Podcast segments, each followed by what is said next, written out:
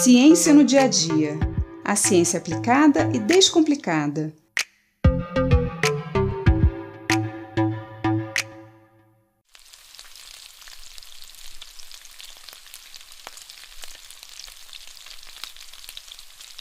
Um objeto que nós usamos todos os dias e não paramos para pensar como funciona é a panela.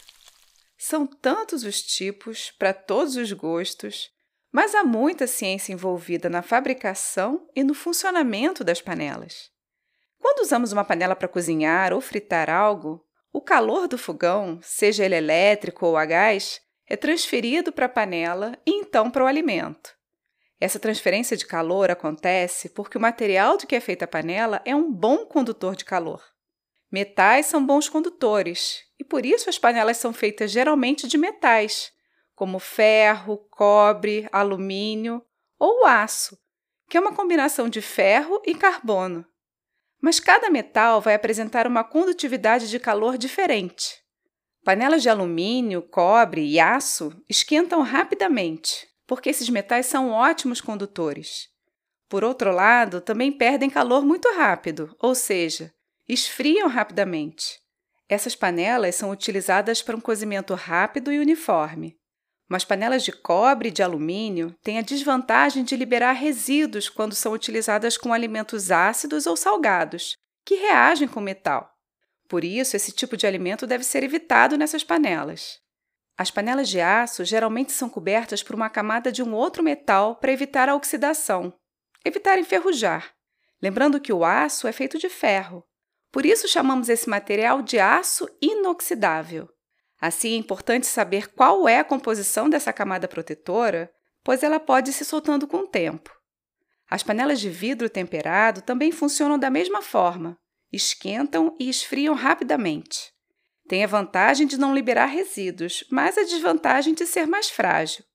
Todas essas panelas de aquecimento rápido exigem cuidado para não queimar o alimento e nem as mãos. O ferro, por outro lado, não conduz tão eficientemente o calor quanto o cobre, o alumínio, o aço ou o vidro. Isso quer dizer que as panelas de ferro demoram mais para transferir o calor do fogão para o alimento. Por outro lado, elas conseguem reter o calor dentro delas por muito mais tempo. Da mesma forma que o calor demora para ser transferido para dentro, também demora para sair da panela. Por isso, esse tipo de panela é usada para cozinhar alimentos que precisam de um longo tempo de cozimento. E também são bastante utilizadas para servir, pois mantêm o calor durante a refeição. Panelas de cerâmica e de barro também funcionam de um modo bem parecido. Demoram para esquentar, mas retêm bem o calor.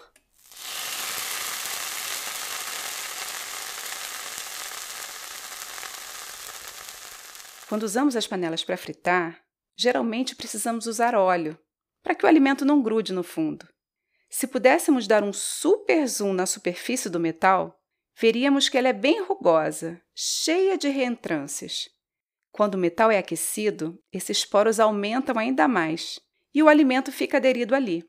O óleo então cobre esses poros e evita que o alimento fique grudado. Uma alternativa para o uso de óleo são as panelas ou frigideiras com revestimento de material antiaderente. Esse material é um tipo de plástico chamado tetrafluoretileno, sendo Teflon e Tefal as marcas mais conhecidas. Ele forma uma camada lisa sobre o metal, evitando que o alimento fique aderido à panela. A desvantagem é que esse material pode se soltar com facilidade, por isso é preciso cuidado no uso.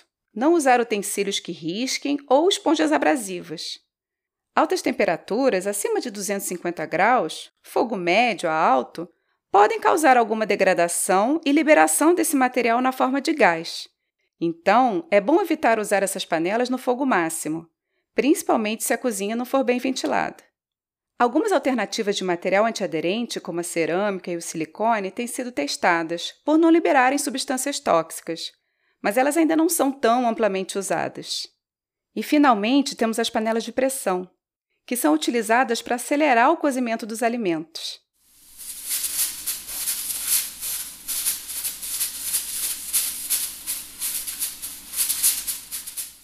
Aquecemos a água, as suas moléculas ficam mais agitadas e se afastam. É assim que a água passa do estado líquido para o estado gasoso, de vapor. Se você observar a água aquecendo numa panela de vidro, verá a formação de bolhas no fundo da panela. São bolhas de vapor d'água. À medida que a temperatura da água aumenta, a pressão dentro da bolha vai aumentar. Então, ela naturalmente sobe para a superfície da água. Na superfície, essas bolhas estão sofrendo a pressão da atmosfera. Quando a quantidade de calor é tal que a pressão dentro da bolha é maior que a pressão atmosférica, a bolha estoura e o vapor é liberado. Nesse momento, a temperatura da água não aumenta mais, porque toda a energia fornecida à água é consumida nesse processo de transformação do líquido em vapor.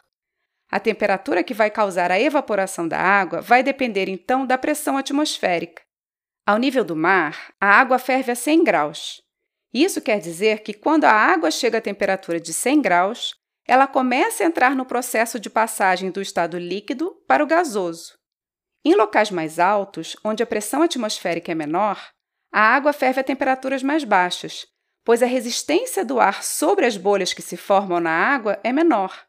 Isso quer dizer que elas precisam de menos calor para estourarem. Na Cordilheira dos Andes, por exemplo, a água já ferve por volta de 90 graus. Por outro lado, quanto maior a pressão, maiores temperaturas serão necessárias para fazer a água ferver e começar a evaporar. E é isso que acontece na panela de pressão. A panela de pressão tem um esquema de vedação que impede que o vapor de água escape. E se esse vapor com as moléculas superagitadas não escapa, a pressão dentro da panela aumenta.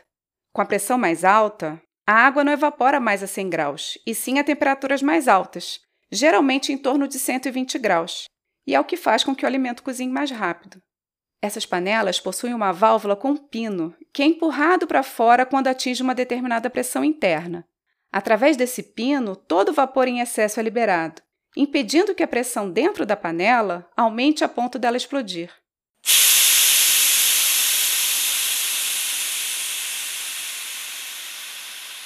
Além dessa válvula, há ainda uma outra válvula de segurança que é rompida caso a primeira esteja entupida com restos de alimento e não funcione. Mesmo assim, é muito importante a manutenção e limpeza correta dessas válvulas para impedir qualquer acidente. Eu sou Mariana Guinter, bióloga e professora da Universidade de Pernambuco, e esse foi mais um Ciência no Dia a Dia.